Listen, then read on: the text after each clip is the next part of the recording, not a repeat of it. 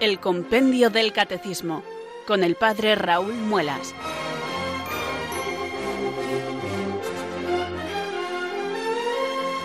Muy buenas tardes queridos oyentes de Radio María, son las 4, las 3 en Canarias. Aquí comienza una nueva edición del programa El Compendio del Catecismo de la Iglesia Católica. Reciban desde Talavera de la Reina un saludo muy cordial del Padre Raúl Muelas, que un día más les habla desde estos micrófonos de Radio María, la radio de la Virgen, la fuerza de la esperanza. Sed todos bienvenidos.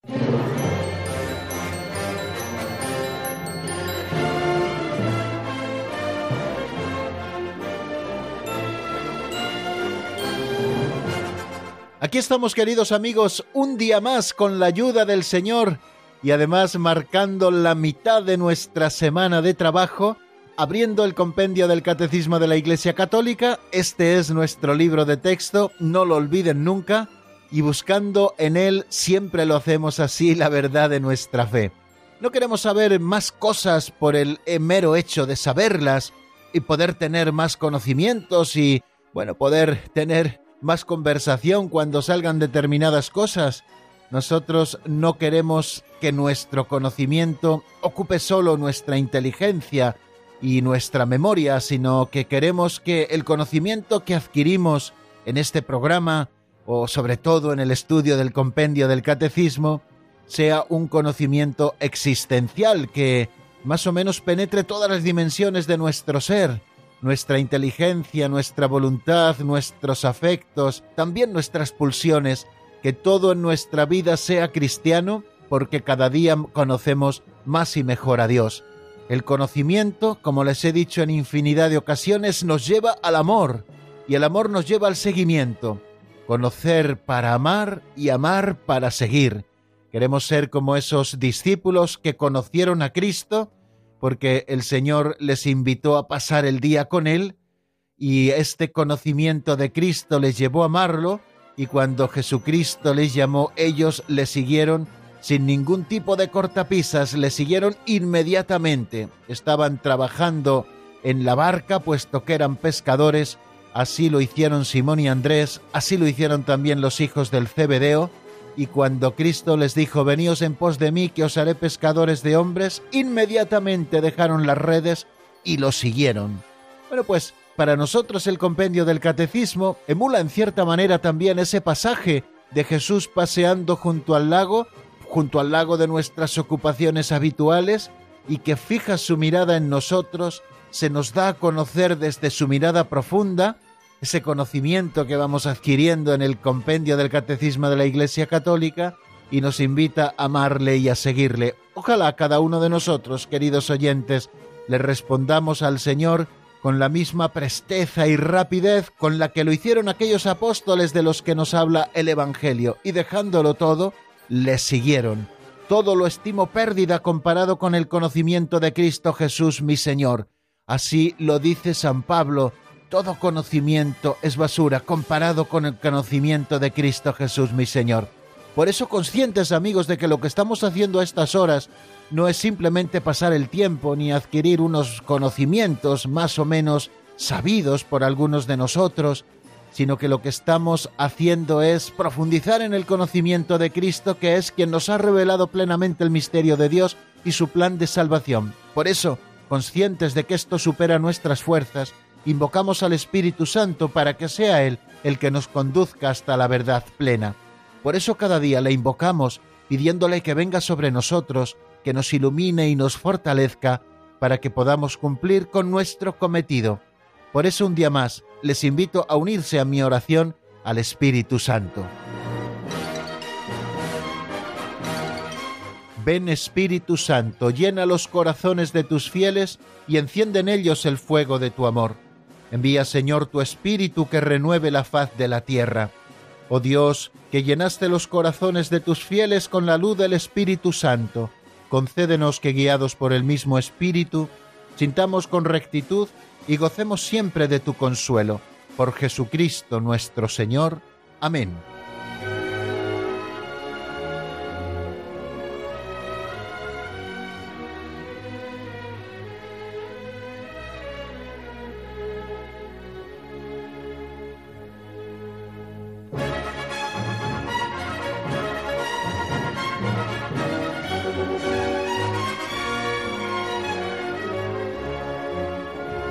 Pues con estos sones épicos y triunfales que nos ofrece siempre nuestra sintonía, vamos a dar un pasito más en la edición del Compendio del Catecismo de la Iglesia Católica de hoy. Estamos a punto de leer una de las pinceladas de sabiduría, esas que encontramos en un librito auxiliar que se titula así Pinceladas de Sabiduría que fue escrito por don Justo López Melús hace seguramente casi 30 años y que nos ofrecen pequeñas narraciones, pequeños capitulitos de apenas un minuto, donde hay recogida una historieta que nos da pie a una reflexión sencilla, profundamente cristiana, con el ánimo de contribuir al menos mínimamente a esa aplicación de la doctrina en nuestra vida concreta. Cada día leemos una de ellas y la de hoy se titula Escóndete en el corazón.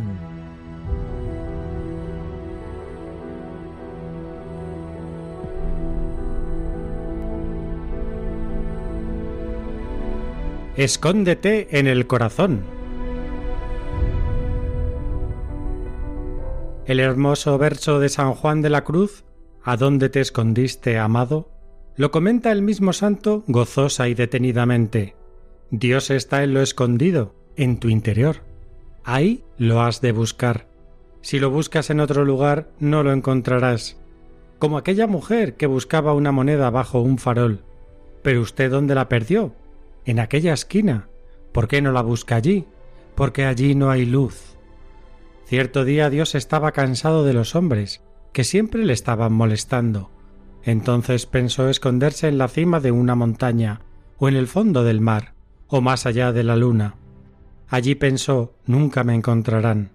Y un ángel le sugirió Escóndete en el corazón humano, ese es el lugar a donde ellos nunca van. Ya sabemos, pues, dónde encontrar a Dios.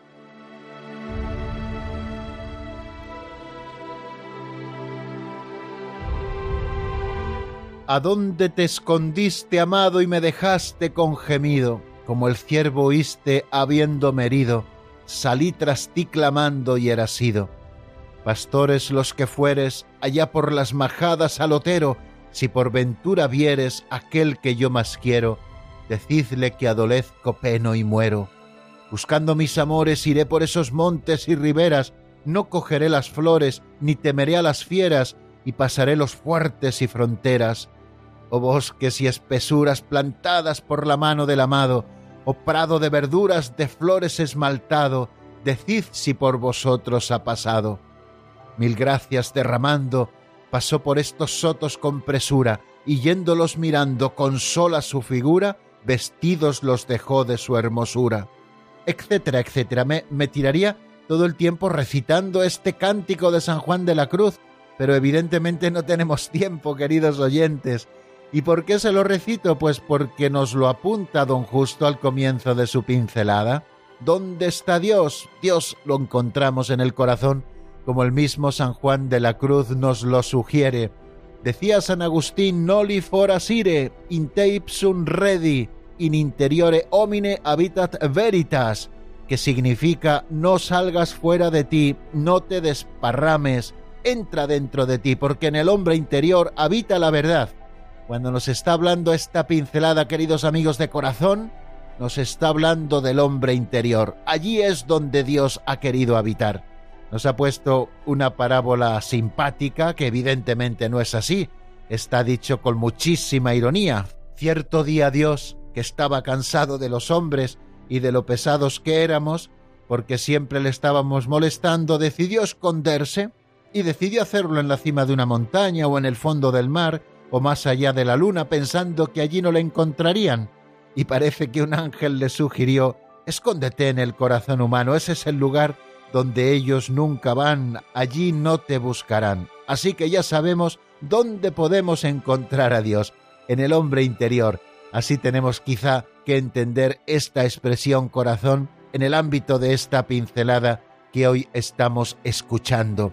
Allí es donde Dios habita, en el sagrario íntimo de la conciencia, esa conciencia bien formada, allí es donde Dios está y allí es donde tenemos que buscarle.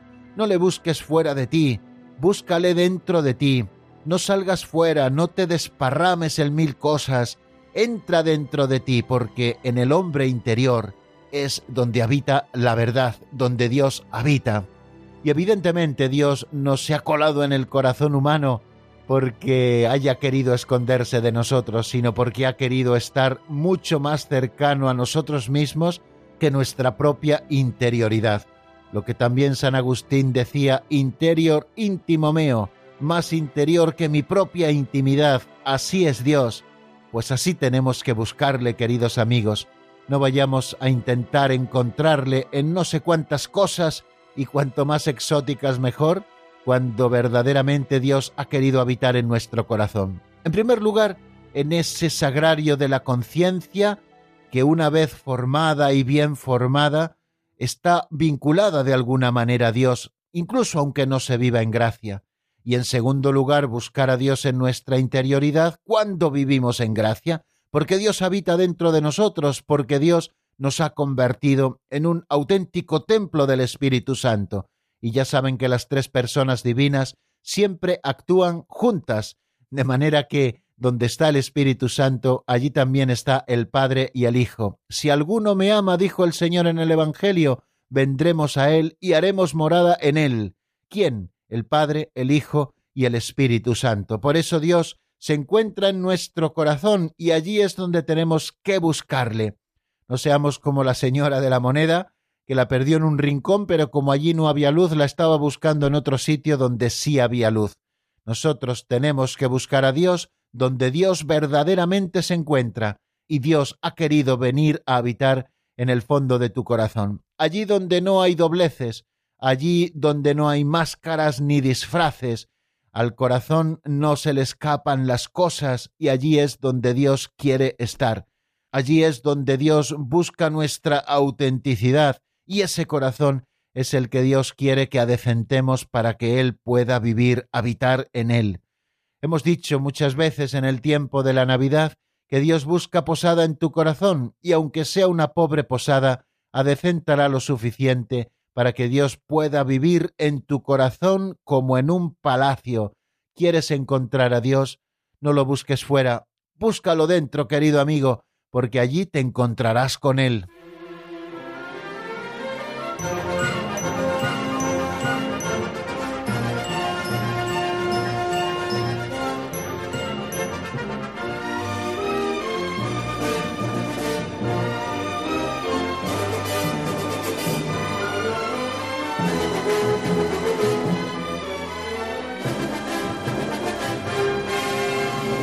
Bien, queridos oyentes, les recuerdo que nos encontramos en el compendio del Catecismo de la Iglesia Católica, que esta es la sintonía de Radio María y que como todos los días en esta franja horaria les habla el Padre Raúl Muelas desde Talavera de la Reina.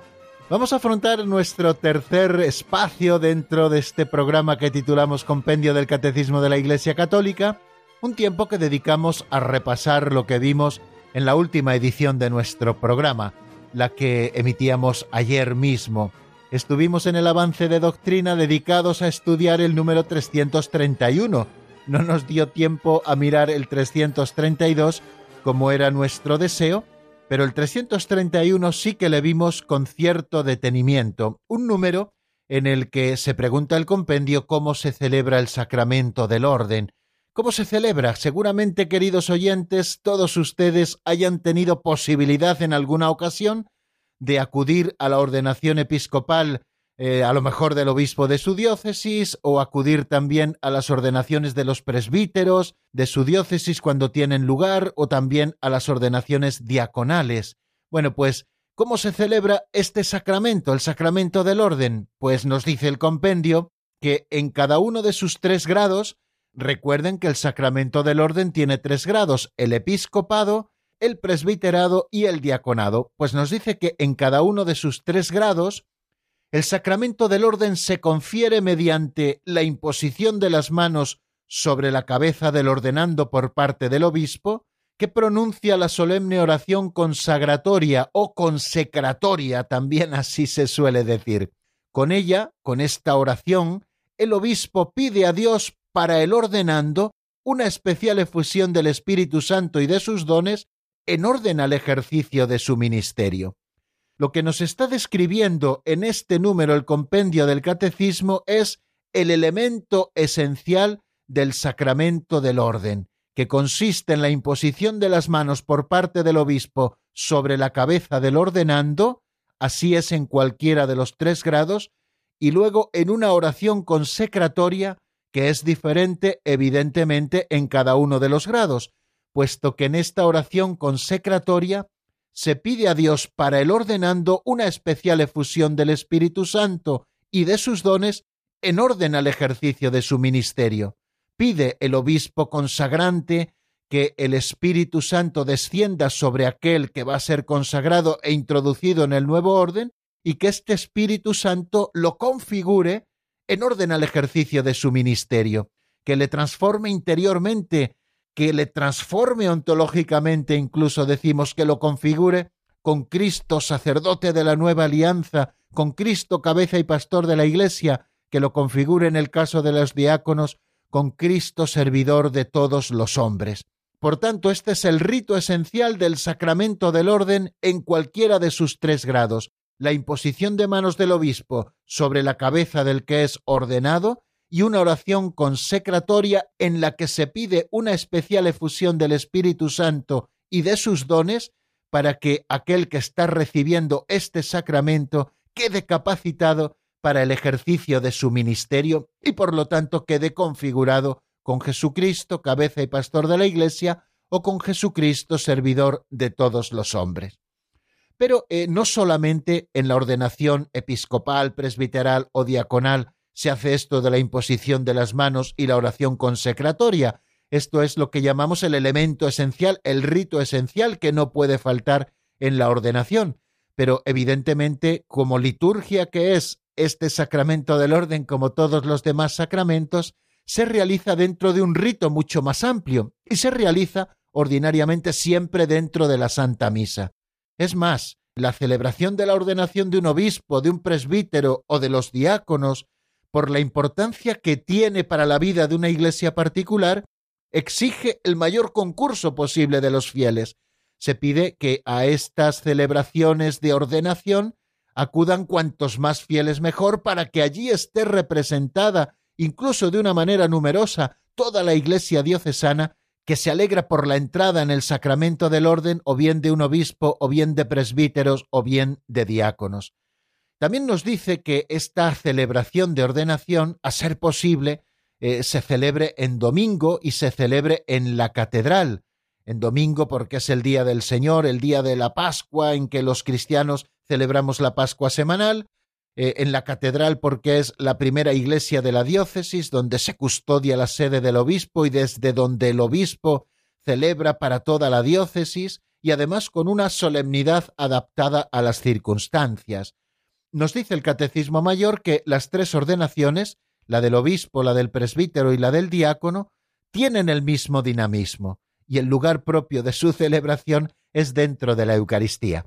Me gustaría detenerme al menos unos poquitos minutos en cuál es ese dinamismo de la ordenación tanto de obispos como de presbíteros como de diáconos. Al hablarnos de un mismo dinamismo, nos está hablando de un mismo esquema general, evidentemente distinto para cada uno de los órdenes, pero siempre dentro de un mismo esquema general, que consiste en lo siguiente. Después de la lectura del Evangelio de esa celebración de ordenación, Claro está, por supuesto. Bueno, pues después de la lectura o proclamación del Evangelio, tiene lugar la presentación del candidato o de los candidatos. En el caso del obispo, los presbíteros asistentes que le acompañan piden al obispo ordenante que ordene obispo a este hermano nuestro. Y el obispo, que es el ministro principal de esa celebración, dice ¿Sabéis si existen las letras apostólicas? Sí las tenemos, se contesta y el obispo ordenante dice, léanse, a ver si hay mandato del Santo Padre para poder proceder a la ordenación de un obispo. Ya saben que en el caso de un obispo, no solamente, y esto se pide, está el obispo principal, que es el que ordena, sino que también han de sumarse a él otros obispos que impongan también las manos sobre el que está siendo admitido por la ordenación episcopal en el sacramento del orden en el grado episcopal. Bien, pues se le presenta al candidato, también ocurre en el caso de los presbíteros, la Santa Madre Iglesia pide, se le dice al obispo que está presidiendo la celebración, que ordenes presbíteros a estos hermanos nuestros. ¿Sabes si son dignos? Según el parecer de quienes los presentan, doy testimonio de que han sido considerados dignos. Con el auxilio de Dios elegimos a estos hermanos para el orden del presbiterado, dice el obispo. Y lo mismo ocurre en el caso del diaconado. Bueno, pues hay una presentación de los candidatos antes de la homilía. Y después de la homilía tiene lugar propiamente el rito, que estoy citándole de memoria, ¿eh? no tengo papeles delante, sino que le estoy citando de memoria.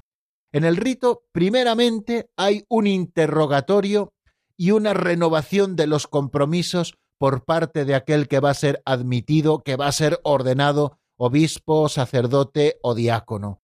El ministro principal de la celebración, el obispo que está ordenando, mantiene un diálogo, un interrogatorio con aquel que va a ser ordenado para ver si está dispuesto a asumir todas las obligaciones propias del orden que se le va a conferir eh, en unos minutos.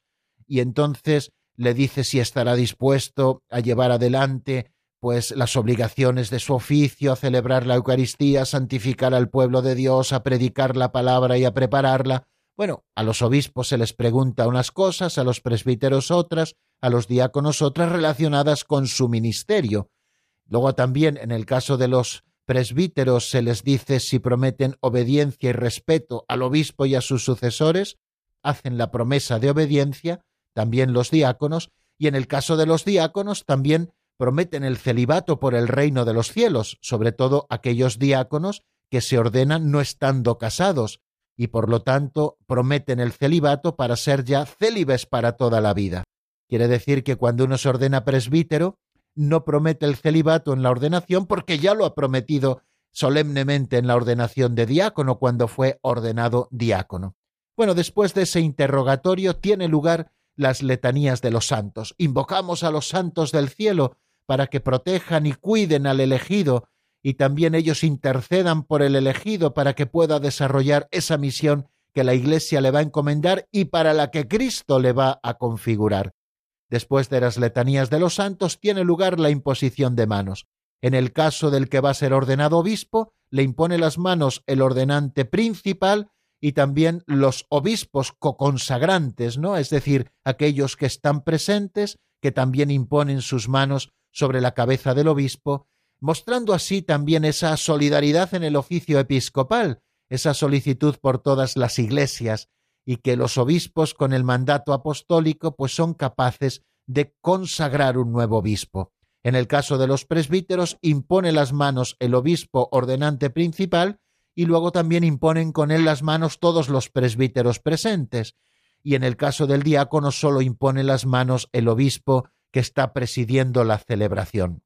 Y después de la imposición de manos tiene lugar la oración consecratoria, que como nos dice ese número 331, se pide a Dios para el ordenando una especial efusión del Espíritu Santo y de sus dones en orden al ejercicio de su ministerio. Si ustedes quieren conocer la oración consecratoria de cada uno de los tres órdenes, pueden buscarlas en Internet, porque he hecho una búsqueda en Google y efectivamente están las oraciones porque hay varios modelos eh, de folletos de ordenaciones en las que se encuentran, pues evidentemente, estas oraciones consecratorias que creo que son muy hermosas de meditar.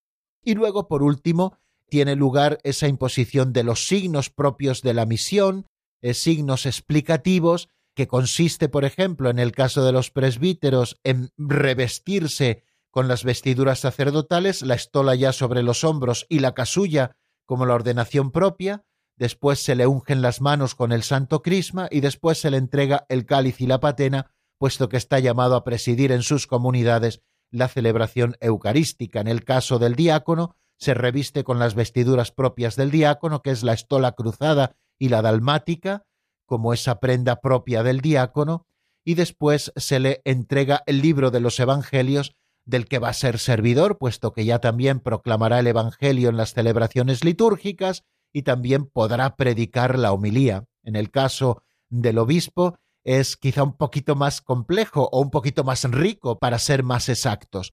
En el momento de la oración consecratoria, dos diáconos sostienen sobre su cabeza el libro de los Evangelios abiertos, después se le unge con el crisma santo en la cabeza al nuevo obispo, después eh, se le entrega el anillo pastoral, la mitra que le acompañará en las celebraciones, también el báculo, también se le entrega el libro de los Evangelios, del que ha sido constituido maestro, maestro de la sana doctrina. Bueno, pues todas estas cosas se hacen también como ritos complementarios a ese rito esencial del que hablábamos, que para los tres grados consiste en la imposición de manos del obispo sobre la cabeza del ordenando, así como en la oración consecratoria específica que pide a Dios pues esa efusión del Espíritu Santo y de sus dones apropiados al ministerio para el cual el candidato es ordenado.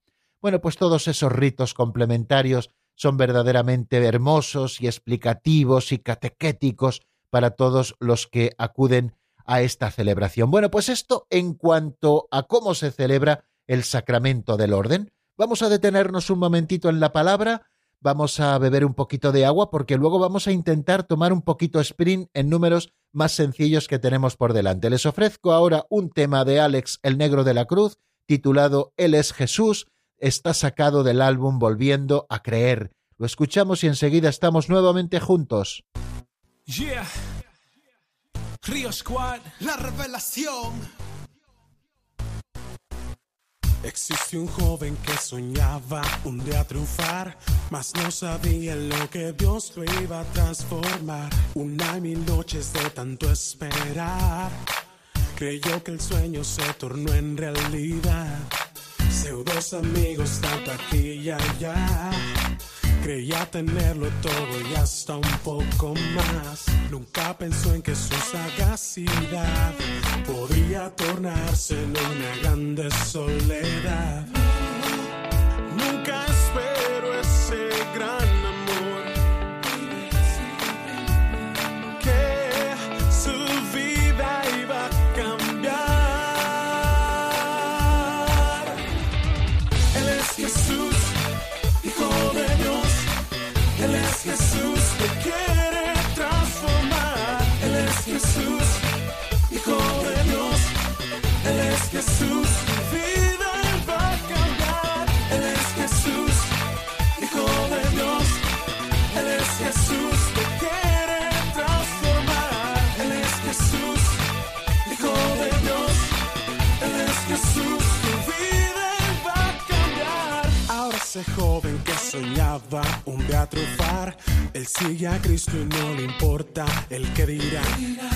No te afanes, son los sueños que en ti están. Todo tiene su tiempo, en él está.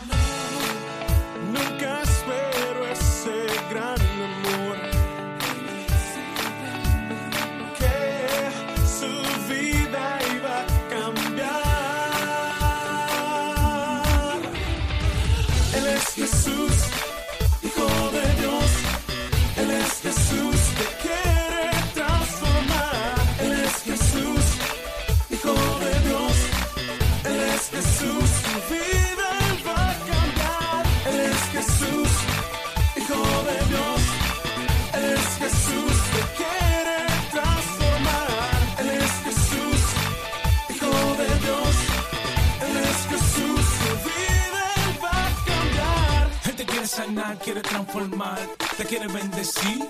Él te quiere amar, mira, déjalo entrar. Dile que sí. Él te quiere sanar, quiere transformar, te quiere bendecir. Él te quiere amar, mira, déjalo entrar. Dile que sí. Él es el doctor por excelencia, no hay enfermedad, problema para él, no hay emergencia. Abogado, defensor, razón de nuestra existencia, mucho más avanzado, oye, que la ciencia. Él no se fija en la apariencia, conoce tu corazón y toda tu dolencia. Que me escuche por esta frecuencia, no es coincidencia, deja entrar su presencia y verá la diferencia. Transformador de todo lo imposible, tú lo puedes todo, eres invencible, mi superhéroe, el verdadero, invisible, convertiste en la bombina,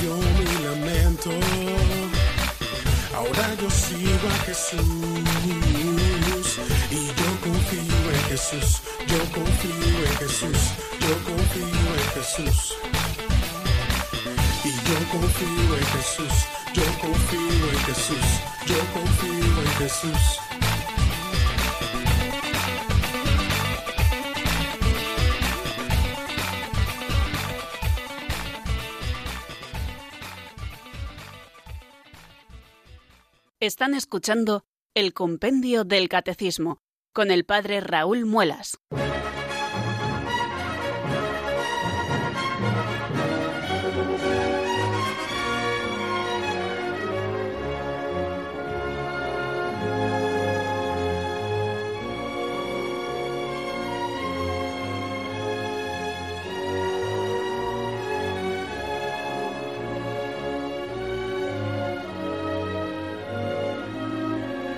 Bueno amigos, pues continuamos aquí en el Compendio del Catecismo, en la sintonía de Radio María, y aprovecho para saludar nuevamente a los oyentes que durante los últimos minutos se han ido incorporando a nuestra sintonía. Vamos a continuar con el avance de doctrina.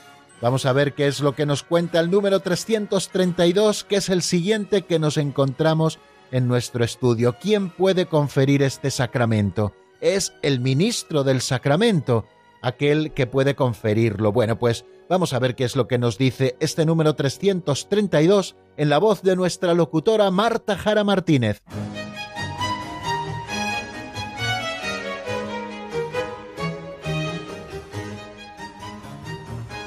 Número 332. ¿Quién puede conferir este sacramento? Corresponde a los obispos válidamente ordenados en cuanto sucesores de los apóstoles conferir los tres grados del sacramento del orden.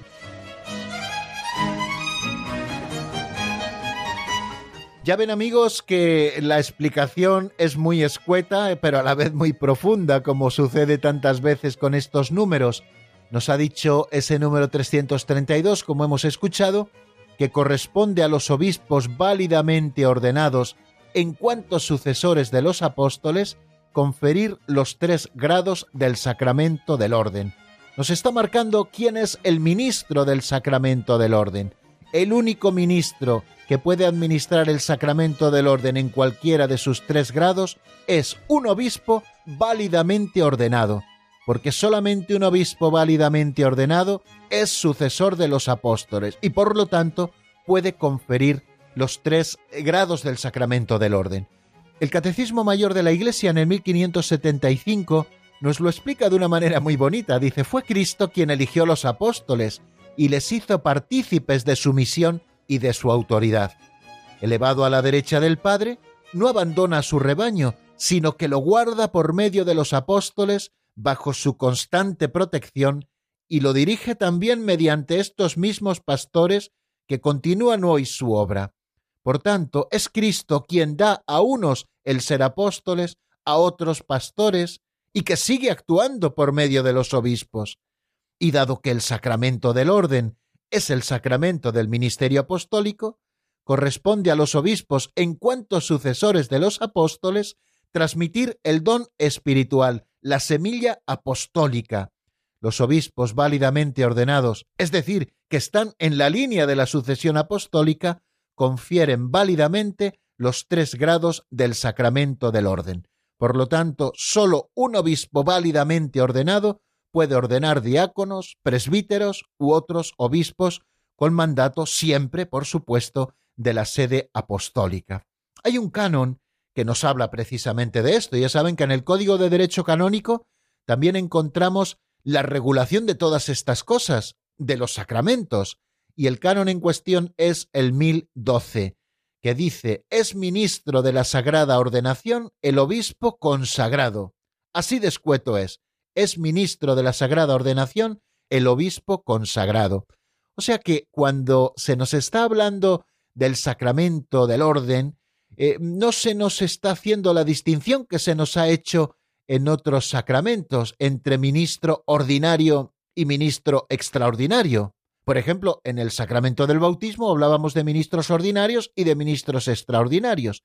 Y lo mismo hacíamos también, por ejemplo, al hablar del sacramento de la confirmación. Hablábamos del obispo como ministro originario y luego también de manera delegada también los presbíteros podían administrarlo. No es el caso del sacramento del orden. No puede ser administrado por un presbítero en ningún caso de manera delegada.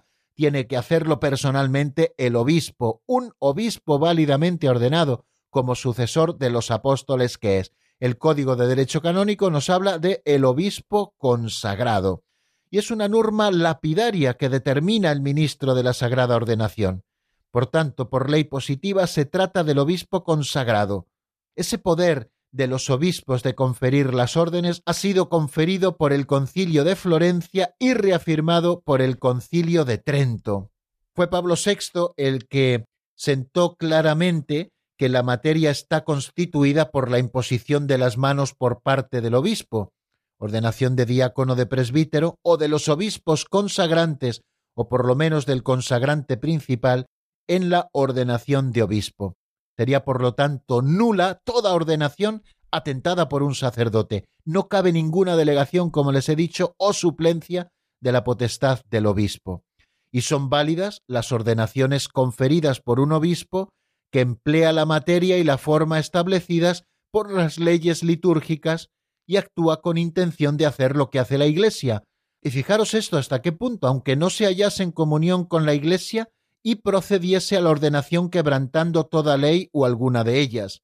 Ya saben que existen grandes penas, por ejemplo, para los que se atrevan a ordenar obispos sin mandato apostólico, incumpliendo esa ley tan importante, ¿no? que se recoge en el canon 1013, donde se dice a ningún obispo le es lícito conferir la ordenación episcopal sin que conste previamente mandato pontificio, ¿no? Bueno, pues alguien que hiciera esto que ordenase estaría haciendo una ordenación ilícita, pero una ordenación válida, una ordenación válida, aunque incurriesen en penas tanto el obispo ordenante como el obispo ordenado. Bueno, pues yo creo que queda claro y no vamos a darle más vueltas. El único ministro del sacramento del orden en sus tres grados es el obispo válidamente ordenado en cuanto sucesor de los apóstoles.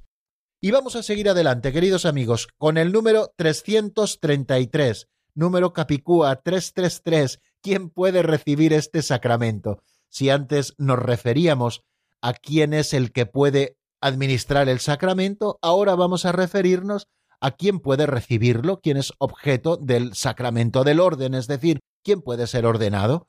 Y nos dice lo siguiente el compendio y lo escuchamos como siempre en la voz de Marta Jara, número 333.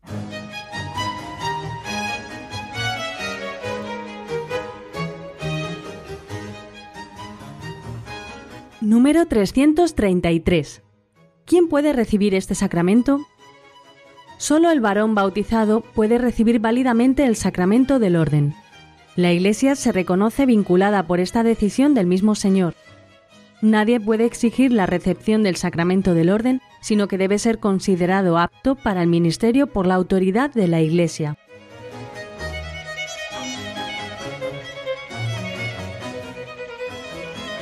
Bueno, pues ahí queda la explicación del número 333, muy clara. Solo el varón bautizado puede recibir válidamente el sacramento del orden. Por lo tanto, primera afirmación, solo el varón bautizado puede recibir válidamente el sacramento del orden.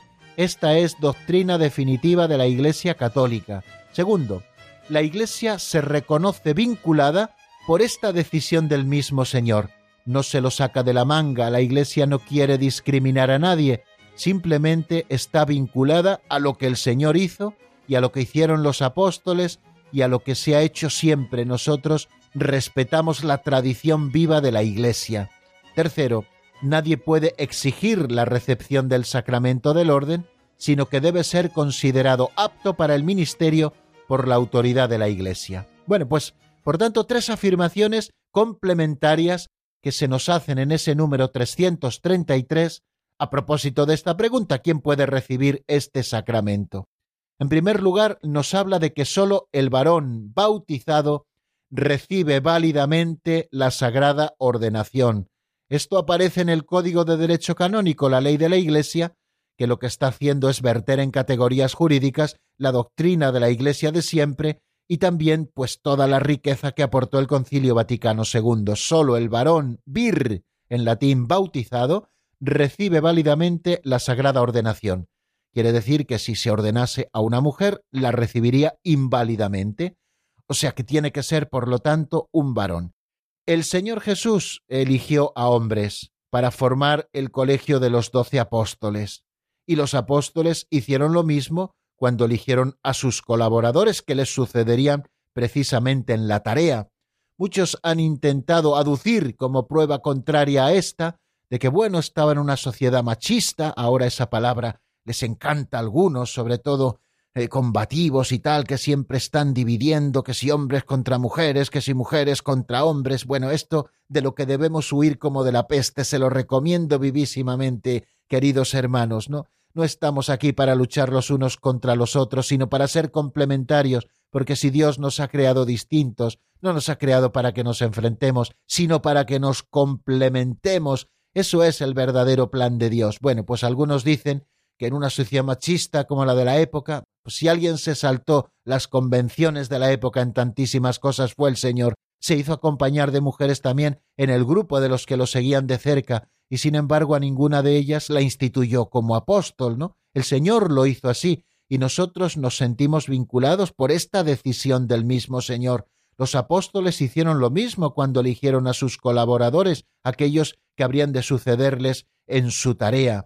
Y el colegio de los obispos, con quienes los presbíteros están unidos en el sacerdocio, hace presente y actualiza hasta el retorno de Cristo el colegio de los doce. Entonces la Iglesia se reconoce vinculada por esta decisión del Señor. Y esta es la razón por la que las mujeres no reciben la ordenación sacerdotal. Y ojo, esto no es ningún desdoro para la mujer, ni una discriminación eh, negativa para la mujer, ni muchísimo menos, porque, como bien nos dice ese número 333, nadie puede exigir la recepción del sacramento del orden. Nadie tenemos derecho a recibir el sacramento del orden. No es un derecho del bautizado recibir el sacramento del orden, sino que es un regalo de Dios del que la Iglesia tiene que juzgar y es la Iglesia la que te tiene que elegir. No es un derecho de nadie el ser sacerdote. Nadie somos dignos de ostentar este ministerio. Sin embargo, la Iglesia, porque tiene necesidad del sacerdocio, elige a hombres de este pueblo para que participen de la sagrada misión del mismo Cristo. O sea que es el Señor quien llama y es la Iglesia la que elige y juzga sobre la aptitud para el ministerio, ¿no? Es la autoridad de la Iglesia la que lo hace y lo hace a través de los organismos que tiene para ello, ¿no? Del discernimiento, de la dirección espiritual, de las etapas de seminario, bueno, de todas estas cosas. Entonces, queridos amigos, eh, tenemos que tener en claro también esto, nadie tiene derecho a recibir el sacramento del orden, nadie se arroga para sí mismo este oficio, al sacramento se es llamado por Dios, y quien cree reconocer pues las señales de la llamada de Dios al ministerio ordenado, debe someter humildemente su deseo o lo que él siente a la autoridad de la Iglesia, a la que corresponde la responsabilidad y el derecho de llamar y recibir para este sacramento. Como toda gracia, el sacramento sólo puede ser recibido como un don inmerecido por la persona que lo recibe. Bueno amigos, pues esto en cuanto a quién puede recibir este sacramento, el varón bautizado, solamente él puede recibir válidamente este sacramento. Hoy no vamos a tener llamadas, pero sí que les voy a ofrecer una canción y luego seguimos aprovechando el tiempo hasta el final. La canción que les ofrezco en este momento es de Amparo Montaño, se titula Hay momentos y está sacada del álbum Paz en tu corazón. La escuchamos y enseguida volvemos para explicar el 334 que nos habla del celibato, fíjense.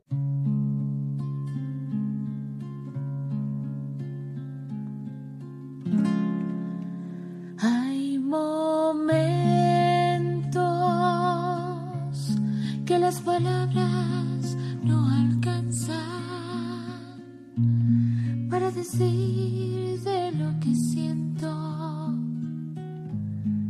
a ti, mi buen Señor.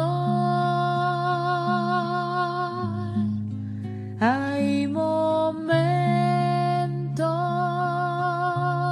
para rezar una oración,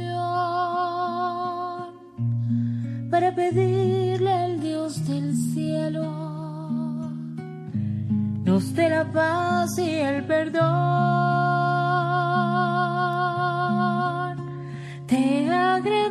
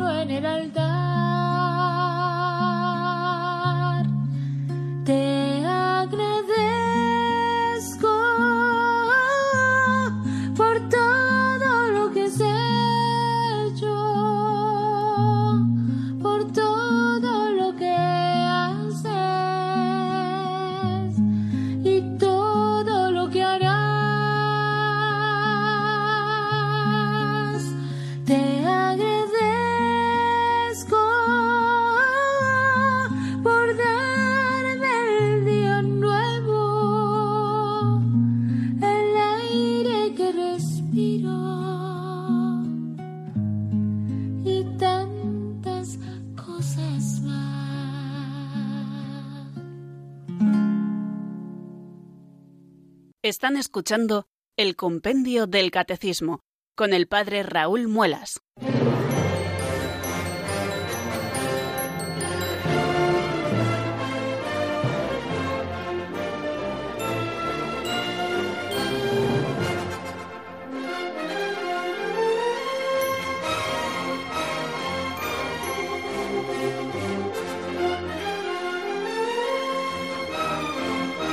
Bueno amigos, aún nos quedan unos minutitos de este programa El Compendio del Catecismo de la Iglesia Católica, puesto que hoy no podemos abrir el teléfono de directo para estudiar el número 334 y hacerlo de una manera sencilla. Este número se pregunta sobre el celibato y la vinculación que éste tiene con el sacramento del orden. ¿Se exige el celibato para recibir el sacramento del orden? Vamos a ver qué es lo que nos dice el compendio en la voz de Marta.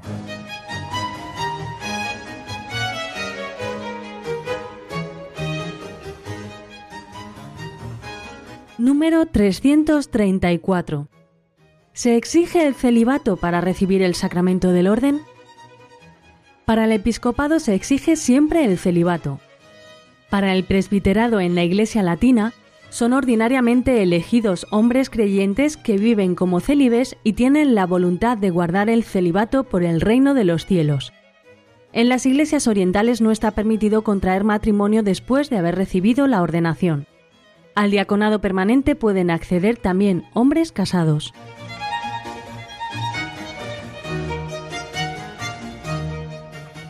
Pues una vez más, de manera muy clara, nos explica el compendio del catecismo eh, la respuesta a esa pregunta, si se exige el celibato para recibir el sacramento del orden.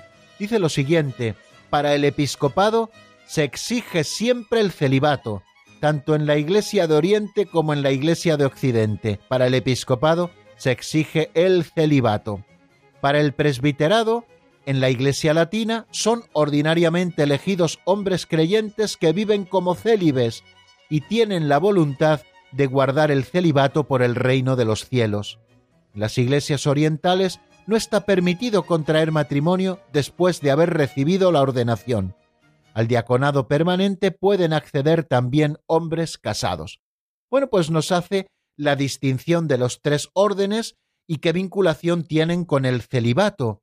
En el episcopado se exige siempre en la Iglesia, para el presbiterado se exige en la Iglesia latina, es decir, que solamente se eligen para el presbiterado hombres que previamente han recibido la vocación a la vida celibataria, es decir, a consagrarse al Señor y tienen la voluntad de guardar el celibato por el reino de los cielos toda su vida, y en las iglesias orientales sí está permitido la ordenación presbiteral de hombres casados, pero no está permitido contraer matrimonio después de haber recibido la ordenación. Quiere decir que aquel que ya se ha ordenado sacerdote ya nunca más puede casarse tampoco en las iglesias orientales. Y lo mismo ocurre con el diaconado. El diaconado aquel que lo recibe célibe ya ha de permanecer célibe para siempre por el reino de los cielos, pero al diaconado permanente, tanto en la iglesia de Occidente como en la iglesia de Oriente, pueden acceder también hombres casados, y todos conocemos algún diácono permanente que está casado. Por lo tanto, bien, esta es la praxis eh, del celibato en cuanto al sacramento del orden. Todos los ministros ordenados de la Iglesia latina, exceptuados los diáconos permanentes, por explicarlo de otra manera, como lo hace el Catecismo Mayor, son ordinariamente elegidos entre hombres creyentes que viven como célibes y que tienen la voluntad de guardar el celibato por el reino de los cielos. O sea, no es que la Iglesia obligue a ser célibe para ser sacerdote, no, sino que la Iglesia solo elige a célibes, a hombres que han recibido esta vocación celibataria, es decir, entregarle esa parte del corazón que solo se le entrega a una persona, la dimensión esponsal, pues entregársela al Señor solo entre aquellos que han recibido previamente la vocación al celibato, pues solo entre aquellos la Iglesia elige a aquellos hombres a los que va a ordenar tanto presbíteros como obispos. En el caso de los diáconos permanentes, sí que es posible que accedan a él eh, hombres casados, hombres que previamente hayan recibido el sacramento del matrimonio. Llamados, por lo tanto, a consagrarse totalmente a Cristo y a sus cosas, aquellos que han sido llamados al celibato se entregan enteramente a Dios y a los hombres. El celibato, por tanto, es un signo de esta vida nueva al servicio de la cual es consagrado el ministro de la Iglesia, aceptado con un corazón alegre, anuncia de modo radiante el reino de Dios. Son palabras tomadas casi textualmente de la Presbyterorum Ordinis. O sea que el celibato es una riqueza en la Iglesia, no es ninguna imposición, sino que es una riqueza en la Iglesia. Y así tenemos que verlo, ¿no? Yo creo que de esto se hace el más problema casi los que están fuera que los que estamos dentro. Los que estamos dentro, al haber recibido esa vocación a la vida célibe, pues no tenemos ningún problema. Me refiero que hay que cuidarse, evidentemente, y hay que cuidar los medios para vivir el celibato, por supuesto, y hay que poner los medios para vivir eh, una vida casta de continencia perfecta, para vivir bien el celibato, por supuesto, pues como todos los demás que tenemos que vivir la virtud de la castidad. Esto no es propio solo de curas y monjas, todos estamos llamados a vivir la castidad, cada uno en su estilo de vida. Eh, pero eh, el celibato es una riqueza grande en la Iglesia, a la que la Iglesia nunca va a renunciar, porque en primer lugar no solamente tiene ventajas pastorales de que aquel que es ordenado sacerdote se consagra absolutamente al ministerio, sino que también tiene unas razones escatológicas, es decir, que estamos siendo ya testigos en esta tierra del género de vida que llevarán los bienaventurados en el cielo, sobre todo cuando esto se vive bien y con mucha fidelidad y con todo detalle, ¿no?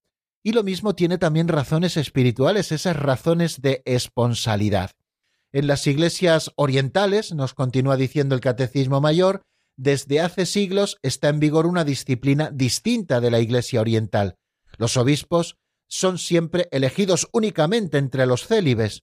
Hombres casados pueden ser ordenados diáconos y presbíteros, y esta práctica es considerada como legítima desde tiempos remotos. Estos presbíteros ejercen un ministerio fructuoso en el seno de sus comunidades, y por otra parte, el celibato de los presbíteros goza de gran honor en las iglesias orientales, y son numerosos los presbíteros que lo escogen libremente por el reino de los cielos.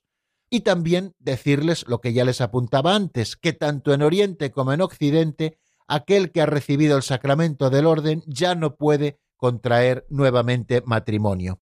Bueno amigos, pues vamos a dejar aquí nuestro programa de hoy porque no nos queda más tiempo. Decirles que mañana, si Dios quiere, aquí estaremos en el mismo lugar y a la misma hora y con renovada ilusión. La bendición de Dios Todopoderoso, Padre, Hijo y Espíritu Santo, descienda sobre vosotros y permanezca para siempre. Amén. Hasta mañana, si Dios quiere, amigos.